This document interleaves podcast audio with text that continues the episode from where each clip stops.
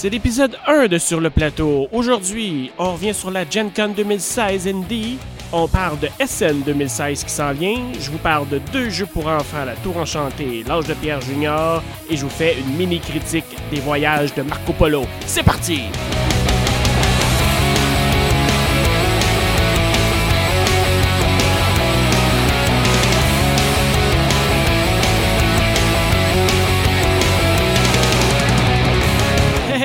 Bienvenue sur le plateau, c'est l'épisode 1, je m'appelle Mathieu.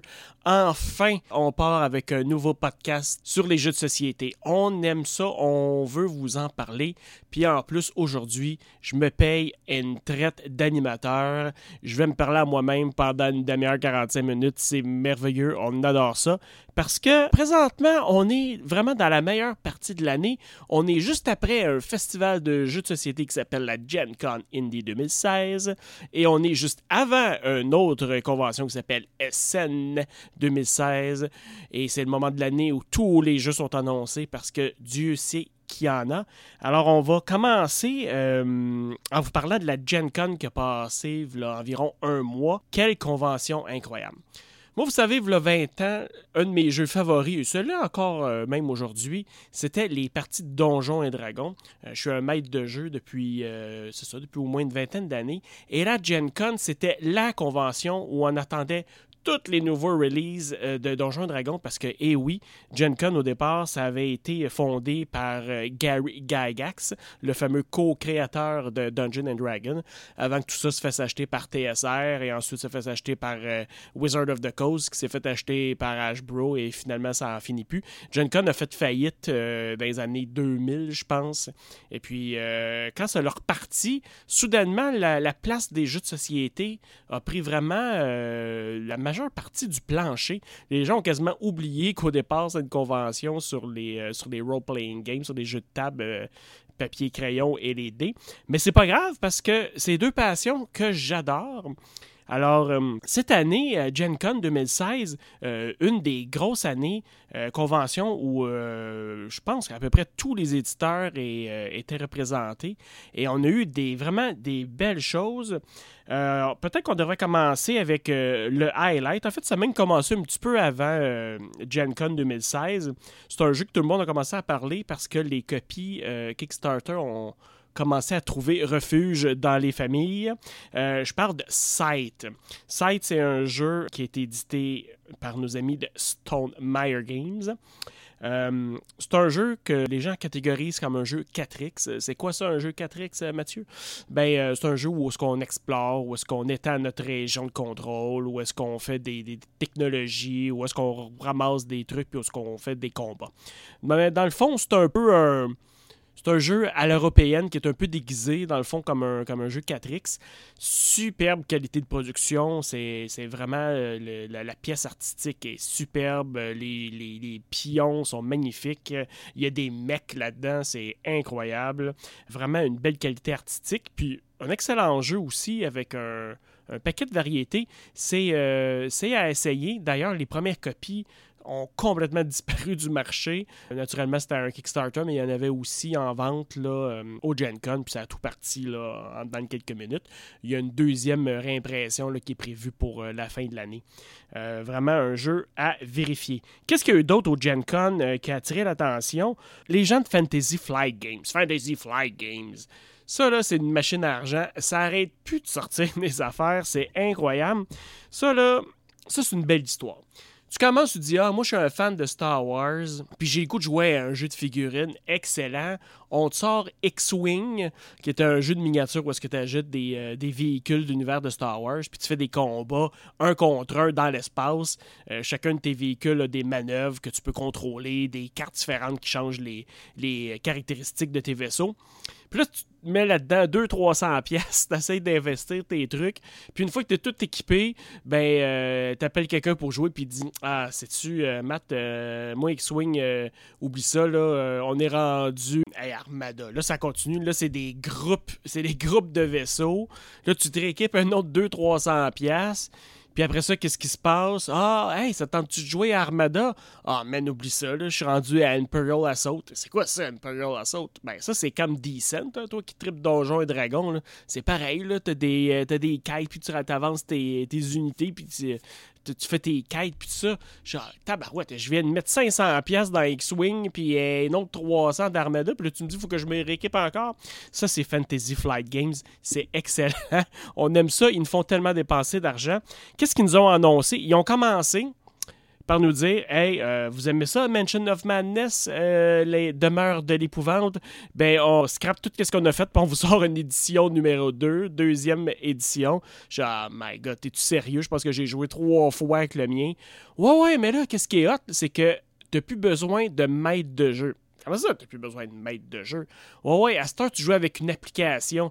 Tu mets l'application, ça te dit euh, où mettre les, euh, les bidules, puis tu combats contre l'application. Fait que tout le monde peut être joueur, puis t'es pas obligé d'avoir un maître de jeu. Ben là, c'était cool d'être maître de jeu. OK. Ça, c'est le maître de jeu qui parle, naturellement.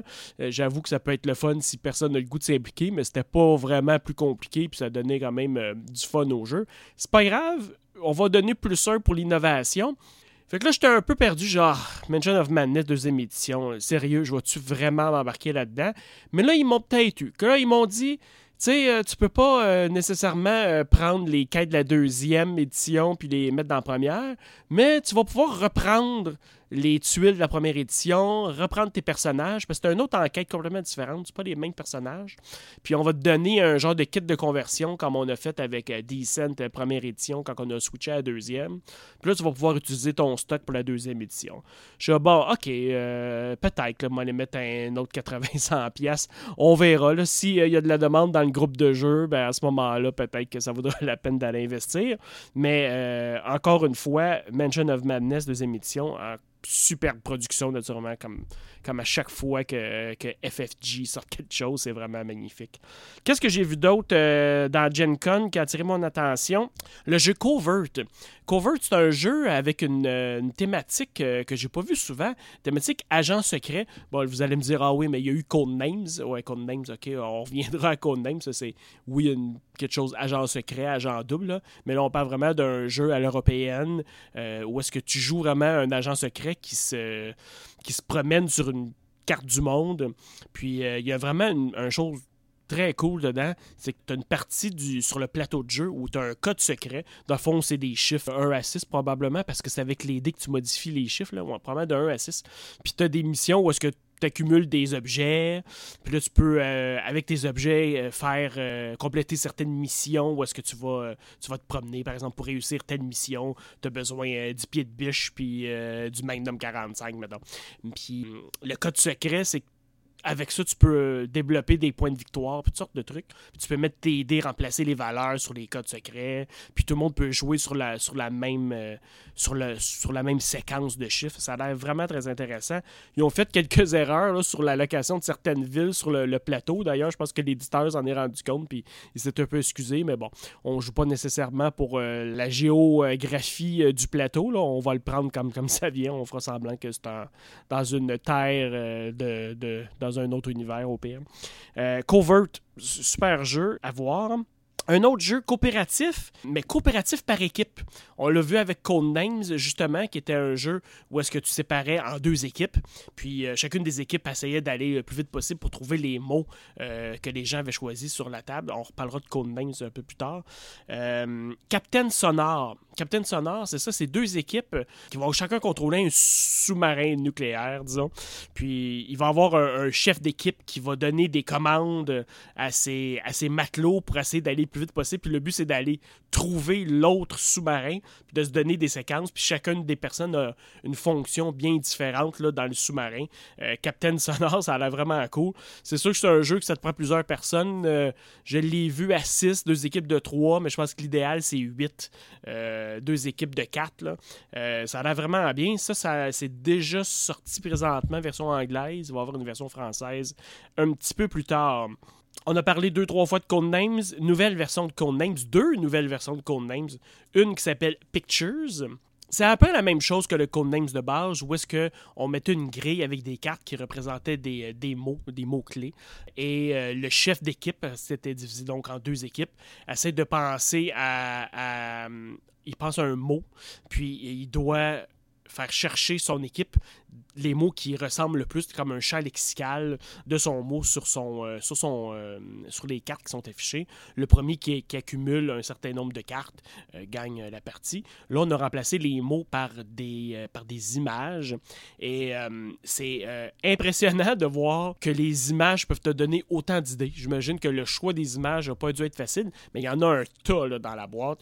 Puis c'est le même principe, mais ça ressemble plus à un mélange avec Dixit, où il y avait des images, où est-ce que les gens, mais dans ce jeu-là, il fallait que tu trouves une phrase complète. Là, c'est vraiment euh, des mots-clés, mais avec l'image. Fait que c'est vraiment drôle d'essayer de voir les gens à quoi ils réfléchissent. Est-ce que tu es capable de trouver un insight dans ton groupe qu'il y a juste eux qui vont comprendre? Euh, fait que ça, c'est vraiment à voir. Ils ont aussi une version adulte euh, avec avec des, mots un peu plus explicites. Là. Fait que, bon, on peut peut-être euh, s'approcher d'un Cards Against Humanity ou d'un jeu dans le jeu-là. C'est peut-être quelque chose qui joue plus avec une coupe de bière dans le nez. Euh, ça restera à voir. Un jeu un peu plus familial, euh, Antoine Boza, on aime tous Antoine Boza, il a fait des superbes jeux. Là, il nous vient avec Océanos. Océanos, on est pas mal dans la thématique sous-marin hein, euh, avec Captain Sonore, Océanos. C'est un autre sous-marin. Euh, en fait, c'est un jeu vraiment plus familial où on va euh, essayer de trouver des trésors dans le fond sous-marin. Il y a aussi des espèces sous-marines, tout ça tout le design graphique est super beau. Laissez-moi vérifier qui est-ce qui a fait la, les dessins là-dessus, c'est Jérémy Fleury. Je le connais pas, mais en tout cas, il a fait une belle job. Le sous-marin que chacun des joueurs a est comme en pièces de puzzle. Euh, là, je disais qu'il y avait certaines pièces de puzzle dans la première édition qui s'emboîtaient mal ou qui avaient peut-être eu une erreur sur l'impression. On sait que ça sera corrigé dans la deuxième édition. Euh, Puis c'est pas toutes les langues, je pense, qui sont affectées. Je pense que ça, ça influence pas du tout la qualité du jeu, mais ça peut, euh, ça peut peut-être décourager certaines personnes d'aller acheter le jeu. Qu'est-ce qu'on a vu d'autre aussi? Ah oui, une extension pour Seven Wonders Duel. Seven Wonders qui est un euh, jeu où est-ce que euh, à la base d'un jeu de cartes, euh, chacun des participants va s'échanger les cartes qu'ils ont dans, dans, les mains. À tour de rôle, il va sélectionner une carte. Puis ils en ont fait une version deux joueurs qui est super bien cotée. Dans le fond, ils ont vraiment changé un peu les règles pour adapter ça à deux joueurs. On pouvait déjà jouer à deux avec la, la version régulière du jeu, mais il fallait ajouter une composante, là, une carte, euh, genre de, joueur robot au centre. Euh, donc, on a décidé d'en faire une version de joueurs qui est beaucoup plus adaptée. Euh, il manquait peut-être un peu, autant que le jeu était bon, il manquait peut-être un peu de hum, un peu d'options. ça revenait peut-être souvent au même. À chaque fois qu'on jouait, on finissait toujours par refaire un peu la même séquence d'événements. Là, il va y avoir extension, donc ça c'est parfait. Ça va s'appeler Panthéon, je pense bien. On attend ça pour la fin de l'année. Euh, ça va ressembler un peu à Leaders. Je pense qu'il va y avoir euh, une, option de plus au début des tours, tout ça. Voilà, Gen Con, hey, c'était-tu c'est merveilleux. Là, il y a un paquet d'autres euh, d'autres jeux annoncés. Mais ça, c'est ceux qui ont retenu un peu mon attention. C'est sûr qu'il y en a vraiment un paquet. Si maintenant on commençait à parler de SN 2016, SN 2016 qui s'en vient dans vraiment rapidement, quelques semaines à peine. Vraiment plein de choses à SN qui s'en viennent une extension pour Small World. J'adore Small World. On parle d'une extension Seas, dans le fond, les mères de, euh, de Small World. Je te dirais qu'ils sont partis là-dessus, le Days of Wonder, parce qu'ils nous ont aussi annoncé une nouvelle version des Aventuriers du Rail, euh, Terre et Mer, euh, où est-ce qu'on va combiner les trains sur Terre et puis les bateaux sur l'océan. Une version beaucoup plus adulte ou un petit peu moins familiale, en tout cas, parce que les règles sont un petit peu plus complexe. Euh, rien pour euh, rien pour s'empêcher de jouer, là, mais euh, c'est aussi un jeu euh, qui va se détailler extrêmement cher. Je ne sais pas si vous avez remarqué, Days of Wonder, c'est devenu extrêmement cher. J'imagine à cause du dollar canadien, mais trouver un cric des pirates à 100 dollars, c'est quasiment exagéré. Mais bon, euh, ils font des excellents jeux, fait que ça serait difficile de s'en priver. Small World, donc euh, Terre, ça c'est le fun, ça rajoute toute une partie, une composante dans l'eau, probablement avec des nouvelles races, tout ça. Super intéressant. Qu'est-ce qu'on a vu aussi? Stronghold Games. Wow, hey, il arrête plus de sortir des affaires. Il s'en vient quasiment mon éditeur favori. Euh, il y a vraiment, vraiment plein de choses qui m'intéressent. Naturellement, un des premiers, c'est le ça aussi, ça avait sorti à Gen Con, je pense à ça, mais il va avoir probablement une, euh, des localisations dans certains pays. The Dragon and the Flagon. C'est quoi ça, le dragon et le flagon? En fait, c'est un jeu de, de, de, combat, dans le fond, de combat dans une, une taverne médiévale. C'est comme si tu avais tout pris ton, euh, ton party de Donjons et Dragons, tu les avais mis dans euh, une scène là, où est-ce qu'ils doivent jouer un combat à l'intérieur d'une taverne, sauf que là, tu joues vraiment avec des règles. Tu as des cartes, tu peux monter sur les, les tables, lancer, euh, lancer tes cannes de bière, euh, tu peux tirer des tapis en dessous de tes ennemis. Tout ça est, est, super parce que dans le fond, tu as ton plateau qui représente la, salle ou le bar. Puis tu as vraiment des petites chaises en bois, tu as des tables en carton, puis tu as des cubes de bois qui représentent les peintes, des peintes de bière. Puis c'est un jeu de programmation d'action, c'est-à-dire que tu vas programmer qu'est-ce que tu vas faire? Je vais sauter sur la table, je vais ramasser le, le mug, je vais le lancer dans, dans, dans le dos de quelqu'un, mais quelqu'un pourra avoir poussé la chaise avant que tu fasses ta deuxième action. Fait que là, tu te ramasses à terre, puis tu peux plus ramasser le, le, flacon, genre, pour le pitcher. Fait que ça te ramasse probablement des affaires assez chaotiques et cocasses. Ça a l'air un, un jeu tout à fait dans ma veine. Qu'est-ce qu'il y a d'autre aussi? Terraforming Mars, un jeu euh, science-fiction. On aime ça, les jeux qui se passent dans l'espace. Euh, il y en a de plus en plus, c'est clair. Terraforming Mars, c'est euh, un jeu où, que, dans le fond, il y a un conglomérat qui a décidé qu'on allait s'établir sur Mars. Puis chaque joueur va comme compétitionner sur des missions. Il y a un paquet de missions. Je, je pense qu'il y en a comme 200. Comme, ils appellent ça des projets. Tu vas essayer, dans le fond, de. Ça va représenter, je sais pas moi, euh, la vie animale, euh, les plantes, euh, construire des villes. Puis tu vas être jugé, tu vas gagner des, des points quand tu vas modifier la surface de Mars. En fait, c'est comme des objectifs globaux. tu vas ramasser aussi des ressources, des crédits, certains, types, certains types de matériaux comme du titanium. Puis tu vas essayer de faire de l'énergie, de la chaleur, toutes sortes de trucs euh, qui pourraient être euh, dans un jeu de, colonisation, là, dans le fond. Ça va jouer avec des cartes, ça va jouer aussi avec des tuiles. Il y a des, octogones là-dedans. on, adore ça quand il faut placer des tuiles. Puis euh, chacun des joueurs va avoir une habilité spécifique parce que tu contrôles un, genre de, conglomérat différent. Fait que il y a comme des parties économiques là-dedans. Il y a toutes sortes de trucs de science-fiction. Ça a l'air vraiment bien à voir. C'est un jeu qui semble assez complexe. C'est un jeu qui va durer un bon deux heures à quatre joueurs, certainement. Nouveau jeu aussi à voir euh, Feast for Odin de Uwe Rosenberg. Ah, Uwe Rosenberg, mieux connu sous euh, Agricola ou euh, jeu où il y a tellement tout en plus de pinouches dans une boîte. ce jeu-là en fait pas exception. Feast for Odin. Même genre que les jeux précédemment. Tu vas construire ta petite, euh, ta petite place à toi. Là. Euh, tu vas aller avoir des ressources, tu vas faire des actions, puis tu vas nourrir ton monde, puis tu vas faire toutes sortes d'affaires comme ça. Ce qui est impressionnant de jeu-là, je te dirais, c'est plus la, la planche d'action. Il y a comme un Écoute, il doit avoir euh, deux pieds d'action, il doit avoir à peu près 50 cases d'action où est-ce que tu vas mettre tes meeples pour essayer de choisir une action.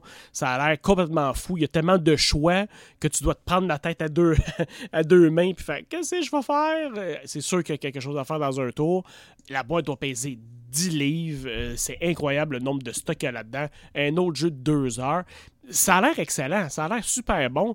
Euh, j'ai vraiment hâte de mettre un, nez là-dedans. C'est vraiment euh, impressionnant la quantité de matériel qu'il y a là-dedans. Il y a déjà la version anglaise qui est sortie où c'est ça s'en vient. La version francophone va sortir pour SN. Fait que euh, on a vraiment hâte de voir ça. Feast for Odin. Wow. Ensuite, qu'est-ce qu'on a vu? Euh, Keyflower, connaissez-vous euh, Keyflower? Ou toutes les keys, dans le fond, c'est une collection de jeux qui commence par Key. C'est un designer un peu indépendant qui fait des jeux, des keys. Puis euh, comme la clé, comme la clé de la ville. Les, ces premiers étaient en tirage hyper limité. C'est devenu des jeux euh, qui, se, qui se vendent sur le marché secondaire très très cher. Keyflower, lui, il été beaucoup plus populaire. D'ailleurs, il y a eu plusieurs extensions. là, il nous revient avec un nouveau jeu qui s'appelle Key to the City London. ben là, ça c'est, ça, c'est du jeu à l'européenne très standard. Mais on aime toujours ces petites mécaniques de jeu. Tout s'emboîte bien. Il y a beaucoup de choses à faire, plein d'actions. Euh, fait que ça, c'est vraiment à vérifier. Euh, Key to the City of London. Qu'est-ce qu'on a vu aussi pour SN qui s'en vient?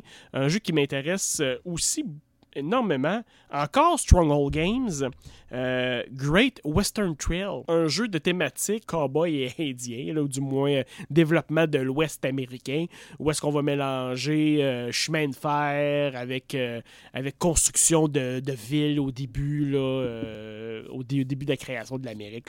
Ça a l'air vraiment bien. Great Western Trail. Qu'est-ce qu'on a vu aussi? Une extension pour Targi. Targi, super bon jeu à deux. On en reparlera sûrement à un moment donné. C'est un des jeux que je sors le plus souvent avec ma conjointe. Extension qui va s'appeler Targia. Dans le fond, c'est les, les, les, femmes des Touaregs. Fait que ça va sûrement rajouter certaines cartes d'action ou même une ressource ou deux. Euh, très bon jeu à deux Targi avec une extension. Et une nouvelle version ou nouvelle extension de Russian Railroad. On avait eu les trains euh, allemands. Là, on s'en va euh, en Amérique. Fait que les mêmes règles que le Russian Railroad qu'on aime beaucoup aussi. Et il va y avoir un paquet d'autres affaires au SN. Qu'est-ce qu'on peut voir aussi? Colony, qui est un, euh, qui est un jeu, encore une fois, un peu science-fiction. Euh, c'est une thématique qui revient souvent, à peu près aussi souvent que les échanges au Moyen-Orient, comme diraient certains. Mais c'est un jeu de Ted Alspatch. Ted Alspatch qui a conçu euh, plusieurs affaires, on l'aime bien. Bezier Game qui sort ça, Colony. C'est un jeu de construction de bâtiments. Dans le fond, il y a des cartes, un peu comme Dominion, mais avec avec un principe de colonie. Ça a l'air, euh, super bon. Euh, bon, euh, c'est un jeu de cartes. on, on, aime ça, mais je pense que c'est une nouvelle version d'un autre jeu que j'ai jamais joué. Là. Mais avoir Colonie. Qu'est-ce qu'il y avait d'autre aussi? Je pense que c'est pas mal dans les plus gros que moi j'avais vus.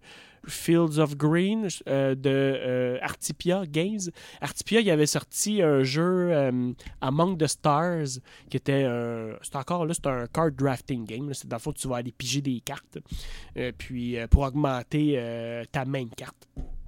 Puis là, ils ont, c'est une thématique espace. Ils refont la même chose, mais thématique agriculture. Encore une fois, l'agriculture qui est partout dans tous les jeux. Ok, maintenant, on va parler aussi de jeux pour enfants parce que euh, j'en ai euh, deux que je joue avec euh, ma plus vieille de 5 ans. Puis les deux sont super le fun. Le premier, c'est La Tour Enchantée, The Enchanted Tower. C'est un jeu qui a été designé par les mêmes qui ont fait Village. Fait que c'est la famille Brand, Inca et Marcus. Dans le fond, tu joues dans la boîte. Il y en a un qui joue un, prince, et puis l'autre joue un sorcier. Il y a une princesse à délivrer. ou une princesse que c'est vraiment il y a une tour, euh, une tour euh, avec un système de ressort mécanique. Puis euh, tu insères la princesse sur le dessus de la tour. Tu mets ça directement dans la boîte de jeu. Et puis il y a un plateau de jeu qui s'insère par-dessus la boîte. Dans l'insert de plastique qui est en dessous, il y a 16 trous. des trous qui sont aussi perforés dans le plateau de jeu et sont recouverts par une image. Puis toi, dans le fond, c'est que tu caches une clé clé qui va pouvoir t'aider à délivrer la fameuse princesse qui est prise dans la tour. Parce que la tour, c'est un, octogone. Euh, il y a comme 6-8 euh, euh, côtés, peu importe, peut-être un hexagone. Puis, il y, a, une serrure sur chacune des faces. Puis il y en a une seule que quand tu rentres la clé dedans, dans le fond, ça pousse le ressort. Puis la princesse, ça jump dans les airs. C'est vraiment cool. Dans le fond, à tour de rôle, il y en a un qui joue le sorcier. Le sorcier cache la clé. Il y a juste lui qui sait où il a mis la clé euh, dans un des 16 trous qui sont recouverts. L'autre ferme ses yeux pendant ce temps-là. Et celui qui joue le prince, dans le fond, doit essayer d'aller récupérer la clé avant le sorcier. Mais il y a quand même un avantage à être, euh, à être le, prince, c'est que toi, tu commences directement sur le plateau de jeu, alors que le sorcier, lui, il a comme 8 cases à faire à l'extérieur du plateau avant d'embarquer sur le plateau. Fait qu'à tour de rôle, tu brasses 2 dés, un qui dit qui commence, est-ce que c'est le prince ou le sorcier, l'autre qui dit le nombre de cases de 1 à 3 que tu vas avancer. Puis euh, ton personnage, il est aimanté avec la clé. Fait quand tu te promènes sur le plateau de jeu, puis tu passes d'une case à l'autre, quand tu arrives par-dessus la tuile où il y a un trou, puis il y a la clé dedans, la clé, elle vient coller, ça fait clac. Fait que là, tu peux tirer ton bonhomme, tu as trouvé la clé. Dans le fond, tu te promènes, puis c'est le premier qui trouve la clé. Une fois que cette clé-là est trouvée, dans le fond, tu l'insères dans un des trous, puis si la princesse euh, saute, ben c'est toi qui as gagné un excellent jeu. C'est vraiment pas compliqué. Ça dure à peu près 15 euh, minutes au maximum. En fait, le, nous, ce qu'on fait, c'est que le, on joue jusqu'à temps qu'on a trouvé la princesse trois fois. Fait que pour te donner une idée, ça va quand même assez vite. Deuxième jeu que je vais vous parler, c'est euh, L'Âge de Pierre Junior. L'âge de pierre, ça a été hyper populaire. C'est un jeu de placement d'ouvriers euh, quand même assez simple parce que tu vas collecter des. Euh, tu vas aller chercher des ressources, 4-5 euh, ressources. Ben, faut, tu, prends, tu prends le nombre de dés qui correspond au nombre d'ouvriers que tu as. Puis tu vas aller chercher des ressources. Tu fais une genre de division mathématique. Puis tu finis par avoir les ressources. Puis tu vas faire des, des missions. L'âge de pierre junior, ils ont fait vraiment tout ça version abrégée. Dans le fond, tu as encore les, les genres de huttes à construire, mais là, tu vas avoir euh, deux ou trois euh, items à aller chercher.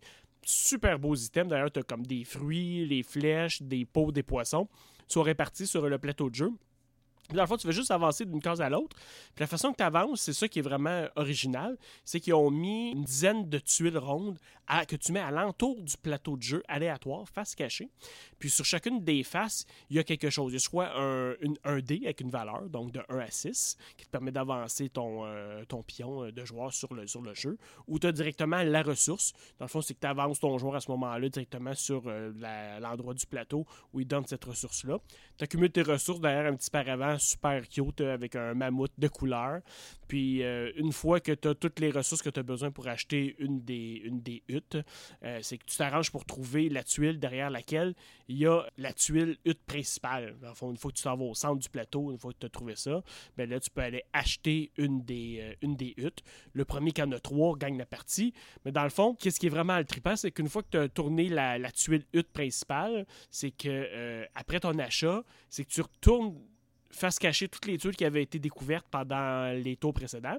Puis tu en mélanges deux. Fait que dans le fond, ça devient un jeu de mémoire aussi pour l'enfant. Ça, c'est vraiment le fun. Tu essaies de te souvenir où étaient les items. Fait que si tu sais qu'il te manque un fruit puis une flèche, puis tu avais tourné une tuile où ce que tu sais exactement où est le fruit, ben, ça porte l'enfant à aller choisir la même tuile. Ou tu essaies de changer une tuile de place avec un autre tuile pour essayer de mélanger chacun des joueurs. Ça joue jusqu'à 4. Ça, ça dure euh, une autre fois encore 15-20 minutes maximum. Mais je trouve que c'est une super bonne intro au vrai jeu. Fait que c'est 5 ans et plus, mais euh, parce que dans le fond, une fois que tu sais compter, euh, tu sais, à 4 ans, peut-être que je trouverais ça un peu serré. Vraiment, 5 ans, une fois que l'école est commencée, le principe est super simple. Puis, euh, moi, tu vois, ma fille a appris ça, euh, ça a pris 10 minutes, elle pouvait me réciter les règles, puis c'est elle-même qui fait le, setup du plateau une fois qu'on joue. Super belle qualité de production, les items là, en bois, euh, les, fruits, les flèches, tout ça, c'est super beau, les cartons rigides, plateau de jeu pas trop gros, fait que c'est parfait pour des petites mains. Fait que mon premier âge de pierre, l'âge de pierre junior, je le recommande. Et maintenant, c'est le temps de la petite critique des voyages de Marco Polo. Les voyages de Marco Polo est un jeu édité par Philosophia, sorti en 2015, qui a été conçu par les auteurs Daniele Tassini et Simon Luciani. Ça se joue environ 25 minutes par joueur et pour de 2 à 4 joueurs. Dans les voyages de Marco Polo, chaque joueur incarne un des membres de l'entourage de l'expédition de Marco Polo. On va essayer de marquer des points en complétant des contrats et en visitant des villes sur le plateau euh, de jeu. Euh, chacun des contrats va permettre euh, aux joueurs de marquer des points, d'obtenir certains avantages au travers du jeu et aussi de pouvoir profiter de certains bonus. Il ne faut pas oublier aussi qu'on va avoir des objectifs cachés qui vont aussi contribuer à notre score final. Et après 5 manches, celui qui aura accumulé le plus de points de victoire gagnera la partie. Voyons maintenant comment se déroule une manche dans les voyages de Marco Polo. Dans Marco Polo, chaque joueur va piger un des 10 personnages du jeu. Chacun des personnages va avoir une euh, fonction bien différente, va avoir un avantage très particulier, même très très fort, on va en parler un petit peu plus tard. Avec chacun de ces personnages vient donc une petite figurine de bois quelques dés de sa couleur, un peu de sous et aussi des comptoirs, donc des petites maisons qu'il devra déposer sur le plateau de jeu au fur et à mesure euh, que le joueur va avancer euh, dans ses voyages. Le plateau de jeu, dans le fond, il est décomposé en plusieurs parties. C'est un jeu de placement d'ouvriers. Un jeu de placement d'ouvriers, mais cette fois-ci, plutôt que de placer les ouvriers comme tels, on va placer la, nos dés qu'on aura brassés au début d'un tour. Chaque joueur commence avec 5 dés de sa couleur, brasse les dés au début du tour et avec les valeurs de ces dés, va choisir des actions correspondantes sur le plateau. Alors, à chacun des emplacements du plateau, euh, on, peut déposer soit un ou plusieurs dés, et dépendamment de sa valeur, eh ça, va ça va nous permettre d'exécuter une action plus ou moins forte. Par exemple, on a une action pour le voyage qui nous va nous permettre de faire avancer notre figurine de joueur d'une ville à l'autre dans la partie supérieure du plateau. Et dépendamment euh, des valeurs de dés qu'on va mettre, ça va nous permettre d'avancer de plus, de cases. Hein. Mais d'abord, on va regarder euh, les types d'actions qu'on a le droit. On a le droit vraiment à cinq actions, euh, six actions principales. On va pouvoir soit prendre cinq pièces d'argent, soit aller exécuter l'action Le Grand Bazar. Dans le fond, c'est là qu'on va aller accumuler nos ressources, donc aller sélectionner des ressources sur le grand marché. On va pouvoir aller à la faveur du Cannes, faveur du Cannes qui va nous permettre de placer un dé et d'aller récolter euh, une marchandise au choix, puis deux chameaux. Chameaux qu'on va pouvoir échanger pour un paquet de choses qu'on va voir un petit peu plus tard. Qu'est-ce qu'on peut faire aussi? On peut aller prendre des contrats. Les contrats, c'est une des bonnes façons de faire des points de victoire dans la partie. Une fois qu'on aura récolté nos contrats, on pourra les exécuter en payant les ressources qui sont nécessaires. Par exemple, euh, deux chameaux, euh, et deux sachets de poivre, par exemple. Et ça va nous donner des points de victoire et euh, des sous. Sous qui vont être très, très, très difficiles à accumuler et très pratiques. On a aussi la dernière action qui est de voyager. donc, voyager sur les villes du plateau. Maintenant, si on repasse les actions euh, un petit peu plus dans le détail, allons-y par la première, la plus simple, qui est euh, de prendre 5 pièces. Dans le fond, ça c'est simple. Euh, on nous demande de placer un de nos dés, peu importe sa valeur. On le place sur l'icône de dés et on récupère 5 pièces de la banque. c'est aussi simple que ça. Si la case est déjà occupée, ben à ce moment-là, euh, là, on a comme une règle qui est différente des autres jeux de placement d'ouvriers. Absolument, une fois qu'on a sélectionné un endroit sur le plateau, ça empêche les autres, ça bloque cet espace-là pour les autres joueurs. Dans les voyages de Marco Polo, c'est qu'on peut toujours payer un genre de compensation. Une compensation qui équivaut, dans le fond, au, euh, au chiffre le plus petit sur le dé qu'on vient de déposer. Ça n'a pas d'importance euh, les dés qui, ont, euh, sont en dessous, donc les dés des joueurs adverses. Mais si par exemple il y avait un 4 euh, et toi tu veux mettre un 2, le fond c'est que tu dois payer 2 pour réaliser l'action.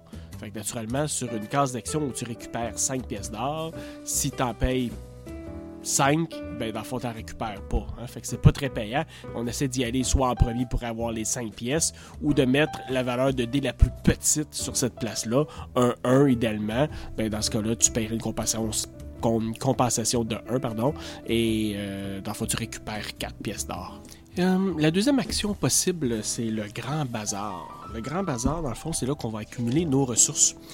Le Grand Bazar, c'est un petit plateau, dans le fond, euh, de 1 à 6. Euh, il y a 6 colonnes qui représentent la valeur des dés. Puis, euh, il y a 4, 4 lignes, dans le fond, sur lesquelles on peut nous mettre nos dés pour collecter nos ressources. La façon que ça fonctionne, c'est que les deux premières lignes, on peut mettre un dé de valeur de 1 à 6. Dépendamment de la valeur qu'on va mettre, naturellement, si on met un 4, bien, on va aller se positionner à la colonne 4, pour on va récupérer la ressource qui se trouve en colonne 4. À partir de la euh, troisième et quatrième ligne, là, on demande 2D ou 3D. Là, tu peux mettre deux fois la même valeur de dés, par exemple un double 4, donc 2 4, ou tu peux mettre un 3 et un 4. Si tu mets un 3 et un 4 ou deux valeurs différentes, la colonne que tu vas accéder, c'est celle qui correspond à la valeur la plus petite de ton dé. Donc un 3 et un 4, tu vas aller te positionner à la colonne 3. Tu peux toujours récupérer une colonne avant, donc tu pourrais récupérer dans ce cas-ci 2 et 3.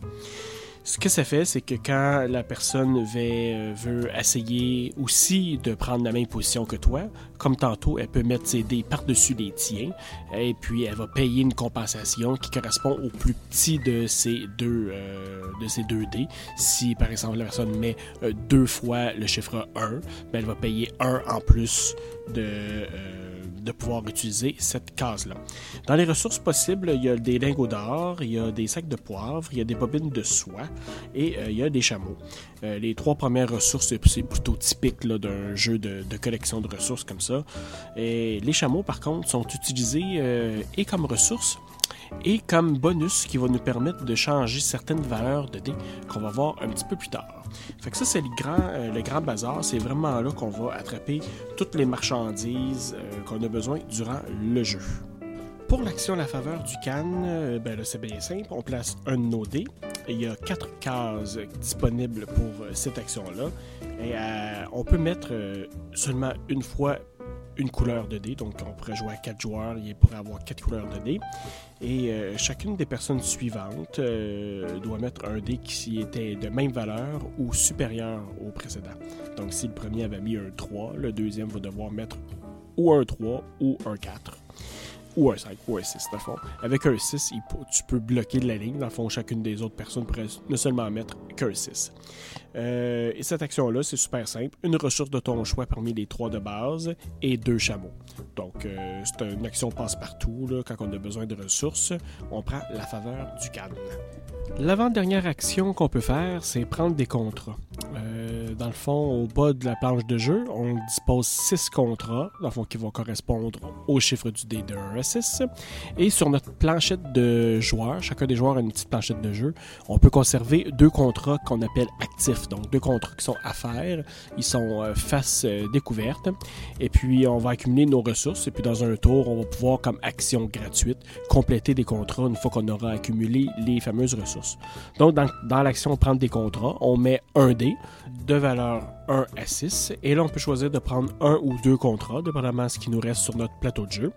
Et euh, comment ça fonctionne, c'est que si on met un dé de valeur 4, dans le fond, c'est qu'on a accès à tous les contrats qui sont entre 1 et 4. Donc, si on veut prendre deux contrats, on peut prendre celui en position 1 et celui en position 4. Ensuite, on va décaler tous les contrats restants vers la gauche. Et puis, on va compléter notre tour comme ça. Euh, qu'est-ce qui est bien, c'est qu'en position 5 et 6, en plus de ramasser le contrat, le joueur peut aussi avoir un bonus euh, des c'est de l'or et des chameaux, je pense, là, en, bonus. Euh, dans le fond, si tu mets un valeur 6, un dé de valeur 6 là-dessus, c'est que tu as accès à toute la gamme des contrats qui sont présentement affichés. On a des piles, on a des pioches de contrats qu'on a mélangées là, au début dans, le, dans la mise en place. Et puis, on, va, euh, on va piger là-dedans pour remplir nos contrats. Alors ça, c'est pour prendre des contrats. Euh, dernière étape euh, de, notre, jeu, dernière action possible, l'action voyager, probablement une des... c'est, peut-être la plus difficile du jeu, donc c'est pour vous dire comme quoi la complexité de jeu-là est pas très très élevée. Quand même, il faut quand même bien planifier notre tour. L'action voyager, dans le fond, c'est que ça va nous permettre euh, d'avancer notre pion sur euh, genre de mini euh, carte euh, du Moyen-Orient. Euh, il y a des villes qui sont représentées là-dessus. Chacune des villes a une tuile bonus qui va nous donner du revenu à toutes les tours. Donc une fois qu'on en prend possession, une fois que notre pion est, arrêté là, on dépose un de nos comptoirs sur cette ville-là. Et puis ça active la, carte dans le fond, ou le bonus. donc à chaque début de tour, après ça, on pourrait avoir un, petit bonus qui nous est donné. Ça peut être de l'argent, ça peut être diverses choses. Il y a beaucoup de choix, puis ils sont placés aléatoirement en début de partie. Et il y a aussi euh, d'autres euh, d'autres bonus euh, qui sont là, accessibles seulement une fois, donc aux premiers joueurs qui arrivent sur, sur la ville. Et pour se promener, pour aller accéder à ces villes-là, on a absolument besoin de l'action voyager. La façon que ça fonctionne, c'est qu'on peut avancer de 1 à 6 cases, donc une à 6 villes, ou 6 étapes en fait, comme je devrais dire, parce qu'il pourrait y avoir des étapes qui sont entre les villes. Et euh, on va déposer deux de nos dés et on va prendre euh, l'action qui correspond à la plus faible valeur de notre d'un des deux dés. Donc si on dépose un 3 et un 4, on va prendre donc l'action euh, se déplacer en position 3. Dans ce cas-ci, ça coûterait donc notre dé 3 plus 12 pièces d'or pour avancer de 3 étapes. ça va jusqu'à 6 et là ça coûte 18 pièces d'or pour avancer de nos 6 étapes. C'est ce qui coûte le, plus cher dans le jeu et c'est pas nécessairement facile d'accumuler des sous. Il euh, faut se rappeler qu'il y a juste 5 tours. Donc, on peut pas juste euh, farmer pendant 5 tours, 5 pièces d'or, puis se dire qu'on va avoir des pièces d'or. Le jeu va être fini. Fait qu'il faut faire ça euh, très rapidement. C'est pas facile. Et en plus d'être pas facile, c'est que entre les étapes des villes, on peut aussi nous demander un coût supplémentaire de se représenter. Soit on va devoir payer des chameaux supplémentaires en plus du coût de voyage, ou même de l'argent supplémentaire en plus du coût de voyage. Donc là, si on franchit six étapes, ça pourrait nous coûter en plus six chameaux, puis un autre neuf pièces d'or.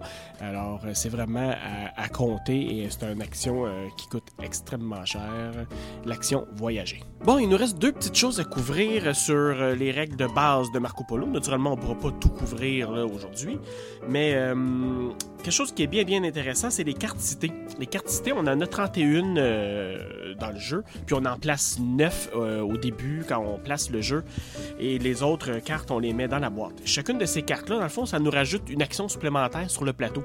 Donc, en plus des actions de base, on a 9 cartes d'actions supplémentaires placées sur les villes qui sont sur le plateau on va pouvoir utiliser ces actions-là seulement euh, quand on peut placer un de nos comptoirs sur la ville, c'est-à-dire la première fois qu'on voyage sur une de ces villes-là. Quand on s'y arrête, on peut placer un comptoir. En plaçant un comptoir, c'est que ça nous permet, ça active la ville et on peut utiliser euh, l'action, euh, la carte d'action qui se trouve sur cette ville-là. À la différence des autres actions, celle-ci, on peut seulement être un joueur qui l'utilise par tour, donc il peut seulement avoir un dé d'une seule couleur. sur cette action-là, on peut pas payer une compensation pour aller se mettre par-dessus le dé d'un autre joueur, puis là, utiliser la même action. La plupart du temps, euh, on va avoir un coût à cette action-là, puis ça va nous donner une récompense. Par exemple, ça pourrait être paye un chameau et un Lego d'or, ça va te donner 4 points de victoire. On pourrait, euh, dépendamment de la valeur du dé qu'on va mettre sur l'action, par exemple, si je mets un 3, ça me permettrait de réaliser cette action-là jusqu'à 3 fois. Par exemple, je pourrais décider de payer 3 chameaux, 3 Lego d'or pour avoir 12 points de victoire. Naturellement, on pourrait aussi décider d'en faire juste une fois ou deux fois. C'est à ton choix, mais ça nous permet d'aller maximiser nos points pour un tour si on est capable d'accumuler assez de ressources d'aller utiliser cette action-là sur la carte citée. Naturellement, comme je dis, cette carte-là est juste accessible une fois que ton comptoir est placé dessus. Fait que c'est une combinaison entre euh, utiliser l'action voyage pour aller te rendre jusqu'à ces cartes-là le plus rapidement possible avant tes adversaires s'il y a une action que tu souhaites vraiment utiliser dans ton plan de partie. Ça, c'est euh, les cartes citées. Dernière chose, il y a aussi des actions qu'on appelle euh, optionnelles ou complémentaires.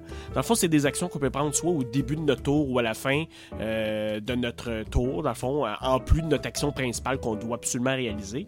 Ces actions-là, c'est remplir un contrat. Par exemple, une fois que tu as accumulé toutes les ressources que tu as besoin pour, pour compléter les contrats que tu avais amassés dans le tour, ben là, tu peux les compléter. Tu peux en faire un ou deux. Dans le fond, c'est à ton choix combien tu veux en faire.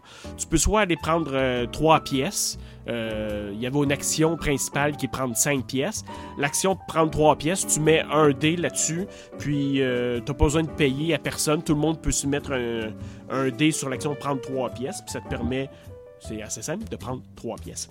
On peut aussi décider de relancer un de nos dés. On a lancé euh, nos 5-6 dés en début de partie. Euh, il y a une valeur d'un de nos dés qu'on n'aime pas. On peut payer un chameau pour relancer une fois un des dés. Ça, ça peut être super pratique étant donné qu'on a un nombre limité de taux, on joue 5 manches, euh, d'aller maximiser notre dé, ça peut vraiment être pratique.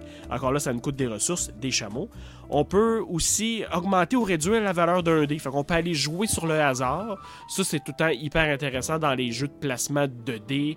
Euh, la plupart des les meilleurs jeux ont, euh, ont, une action qui te permet d'aller modifier ton, ton dé. tu peux pas encore une fois, tu vas payer des ressources. Dans ce cas-ci, c'est deux chameaux pour aller changer la valeur, soit l'augmenter de 1 ou diminuer de 1.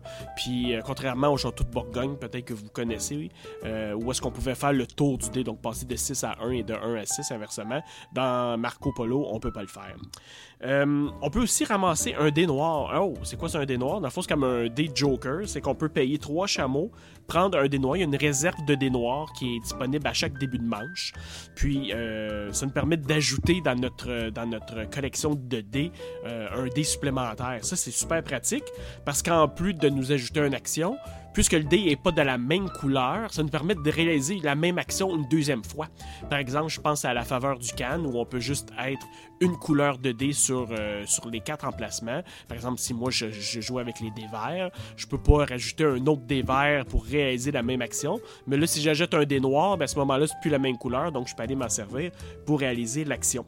Fait que ça, c'est hyper pratique. Euh, à la fin de la manche, on va juste remettre les dés euh, disponibles pour tout le monde. Il y a un nombre fixe de dés noirs, et puis une fois qu'ils sont tous pris dans la manche, on peut pas en acheter d'autres, naturellement.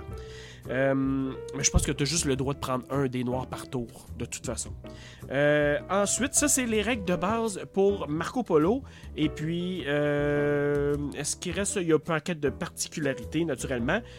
Pour la fin de partie, c'est simple, le décompte final, chaque lot de 10 pièces, 10 pièces d'argent va te rapporter un point de victoire. Nos cartes objectifs qu'on a reçus en début de partie fonctionnent un peu comme les missions dans les aventuriers du rail. Dans le fond, c'est que ça représente, euh, chacune des cartes représente une ville, un chemin entre euh, une ville et, une autre. Si on a placé des comptoirs sur les deux villes qui sont présentes sur une des cartes, on marque un certain nombre de points. Si on réussit à placer nos comptoirs sur les quatre villes, dans le fond, il y a deux villes représentées par carte. Si on réussit à les mettre sur les cartes, on va faire plus de points. On peut faire une combinaison de ces deux cartes-là. Euh, on peut aller chercher un maximum de, de combien de points? Environ 8 points, je pense, si on complète les deux cartes objectifs, peut-être même un peu plus. Alors ça, ça peut être vraiment pratique si dans notre optique euh, de, jeu, c'est d'aller faire l'option voyage puis de se promener là-dedans. On va avoir des points bonus supplémentaires pour la personne qui va se rendre à la ville de Beijing sur la carte. Euh, donc, si on utilise encore une fois l'action voyage, on se rend sur la ville de Beijing, le premier qui va s'y rendre va faire un certain nombre de points, 10 points. Les autres qui vont se rendre par la suite vont faire un peu moins de points. Ensuite, il y a des marchandises. Un point pour chaque lot de deux marchandises va te rapporter des points et euh, des chameaux comptent pas dans le euh, décompte final. C'est comme ça qu'on compte les points dans les voyages de Marco Polo. Maintenant, ma petite critique. Eh bien, maintenant qu'on a fait le survol des règles des voyages de Marco Polo, c'est le temps de ma petite évaluation personnelle. Alors, pour euh, débuter, euh, j'étais vraiment curieux de voir ce nouveau jeu-là parce que les auteurs avaient fait un jeu que j'apprécie énormément, Tolkien, le calendrier Maya. Dans Tolkien, euh, on avait une mécanique qui était qui était couplé à, un engrenage vraiment sur le plateau. Il y avait des, engrenages qu'on pouvait tourner avec nos pièces euh, pour être capable d'aller chercher nos actions. Euh, ça ressemblait vraiment à, une, euh, vraiment un gugus, mais finalement, ça apportait vraiment au jeu. C'était vraiment très drôle de voir nos nos meeples se déplacer sur le cadran. Fait j'ai été vraiment curieux de voir les voyages de Marco Polo. J'ai pas été déçu mais pas nécessairement après la première partie. La première partie, j'ai terminé, puis je, me posais des questions si j'aimais vraiment ça ou pas. En fait, qu'est-ce qu'il faut dire de, des voyages de Marco Polo? C'est que toute la force de jeu-là réside dans les personnages. On a huit personnages, ben, en fait, il y a dix... Euh, il y a 10 tuiles personnages, mais il y en a un qui va changer dépendamment du nombre de joueurs. Mais les huit personnages ont des, euh, des avantages hyper forts, hyper forts, et ils sont tous très, très particuliers, ils sont tous différents, et c'est ce qui va vraiment dicter la façon que tu vas jouer ton jeu. Puis je pense que quand tu le sais pas au début, puis que tu approches le, le jeu, euh, tu vas l'approcher comme n'importe quel autre jeu de ce style-là à, l'européenne. Puis tu vas essayer de faire un peu de tout sur le plateau. Tu vas essayer de t'élaborer une stratégie, euh, soit aller chercher plein de ressources, faire des contrats, euh, soit faire juste l'action voyage, aller chercher le plus de maisonnées sur, le, sur, le, sur le plateau. Et puis tout ça, dans le fond, sert à rien si ton personnage te dicte pas un peu la voie à suivre. Puis c'est un peu ça au début, j'avais comme un, sentiment que je n'avais pas accompli rien.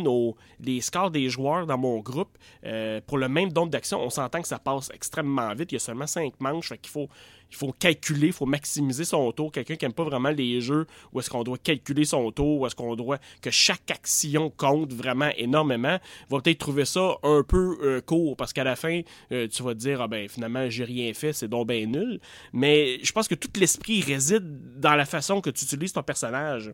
Par exemple, euh, un des personnages, plutôt que de brasser tes dés, c'est que tu vas choisir la valeur du dé au fur et à mesure que tu vas le placer sur le plateau de jeu. C'est extrêmement fort. C'est sûr que certains des avantages. Par exemple, euh, quelqu'un qui va mettre son dé par-dessus tien quand tu as ce personnage-là euh, te payera pas de compensation. Mais sinon, le, fait de ne pas brasser ses dés, ça change complètement ta stratégie. Tu vas pouvoir aller faire, euh, aller au grand marché, aller choisir les, les ressources que tu veux. Il y a un autre personnage qui te fait commencer directement à Beijing.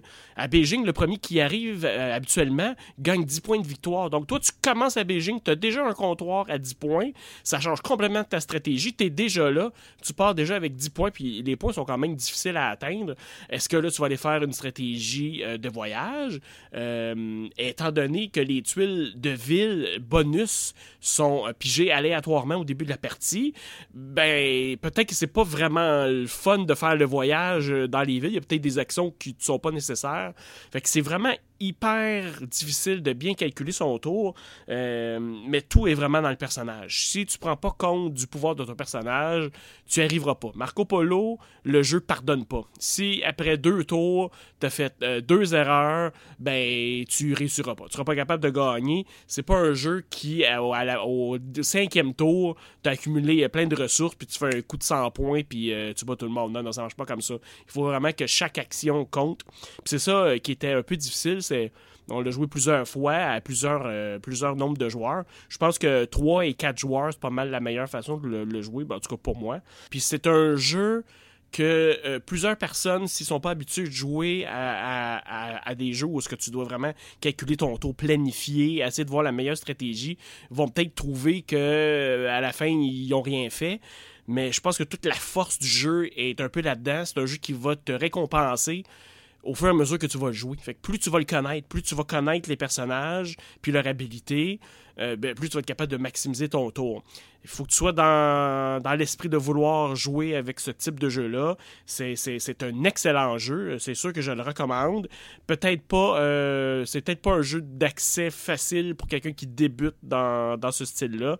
Euh, il y en a plein d'autres qui, peuvent faire amplement le travail. Mais ça, si c'est quelque chose. Il n'y a pas. Il y a un peu d'interaction entre les joueurs, mais plus que tu peux payer une compensation quand tu vas sur les dés, c'est pas comme ça, ah, je te bloque l'action, tu pourras pas le faire, parce qu'il y a des jeux de placement d'ouvriers où tu peux vraiment bloquer des actions, passer essayer de jouer préventif ou essayer de, briser la stratégie de l'autre. Là, c'est un peu euh, toi-même qui va, qui va dicter ta propre partie. Euh, donc, c'est vraiment super important de, de bien voir ce qui se passe, de bien connaître le jeu. Donc, un excellent jeu que je recommande fortement.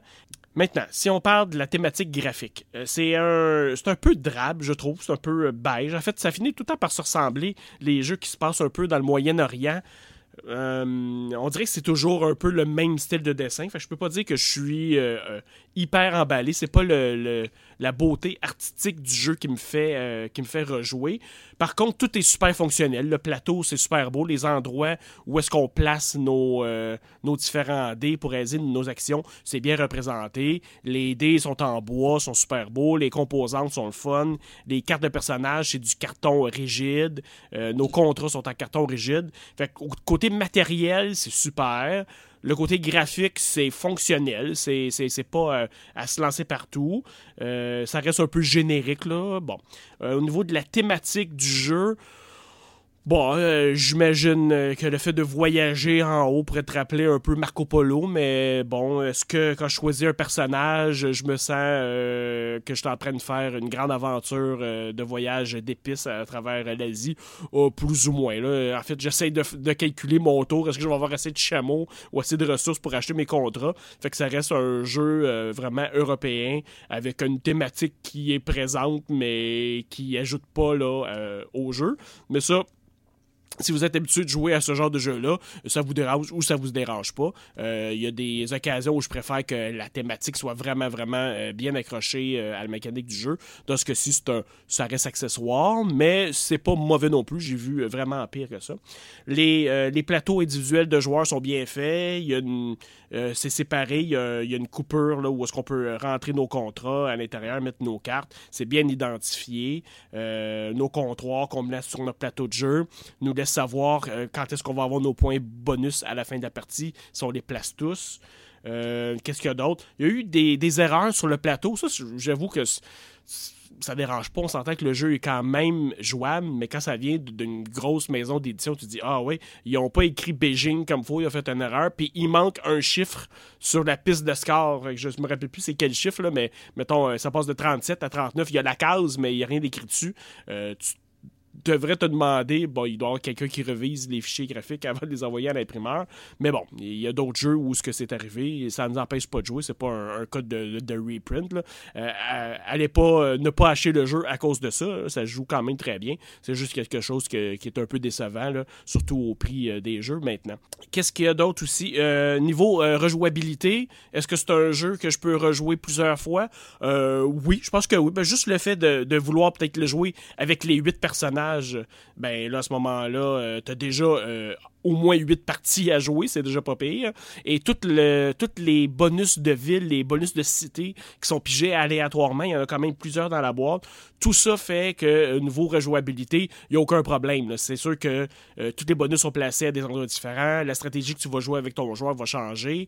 Ça reste quand même que tu vas faire les mêmes actions. Ça veut dire que tu vas aller au marché, euh, tu vas mettre tes dés, je vais attraper trois chameaux, je vais payer deux, deux sacs d'épices, deux tissus.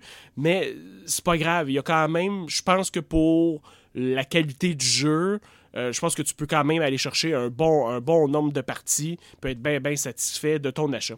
Euh, quoi d'autre? Euh, si on, oui, si on parlait aussi, est-ce que c'est un jeu avec euh, des extensions? Oui, je crois qu'il en existe un qui s'appelle Les Nouveaux Personnages. Ça rajoute, je crois, quatre personnages, euh, puis des actions supplémentaires qu'on mélange avec ceux existants dans la boîte de base. je ne l'ai pas encore essayé. je pense que je n'ai pas encore assez, assez joué avec les options principales présentement. Mais c'est sûr que euh, si j'avais à jouer encore 5, 6, 7 parties, je serais peut-être tenté d'aller ajouter ces euh, nouvelles cartes-là. Je crois que c'est disponible sur le marché de, Board Game Geek. Fait que voir. Et voilà, je répète, je recommande fortement Marco Polo, mais attention, euh, c'est un jeu qui pardonne pas, c'est un jeu qui se termine rapidement, on peut avoir l'impression qu'on n'a rien fait dans la partie. Il faut vraiment y aller avec une stratégie qui est concentrée sur notre carte personnage. C'est peut-être la faiblesse du jeu, mais c'est aussi sa grande force. Euh, c'est ça rend un, peu ça différent pour tout le monde. Il faut bien apprivoiser nos affaires. Et voilà, j'apprécie énormément les voyages de Marco Polo. Et c'est ce qui met fin au premier épisode de Sur le plateau. Merci d'avoir été là. On va avoir d'autres épisodes rapidement qui vont arriver. Vous pouvez nous joindre sur le Facebook Sur le plateau, le podcast et sur Twitter en commercial podcast SLP. Là-dessus, je m'appelle Mathieu et on se voit dans un prochain épisode de Sur le plateau.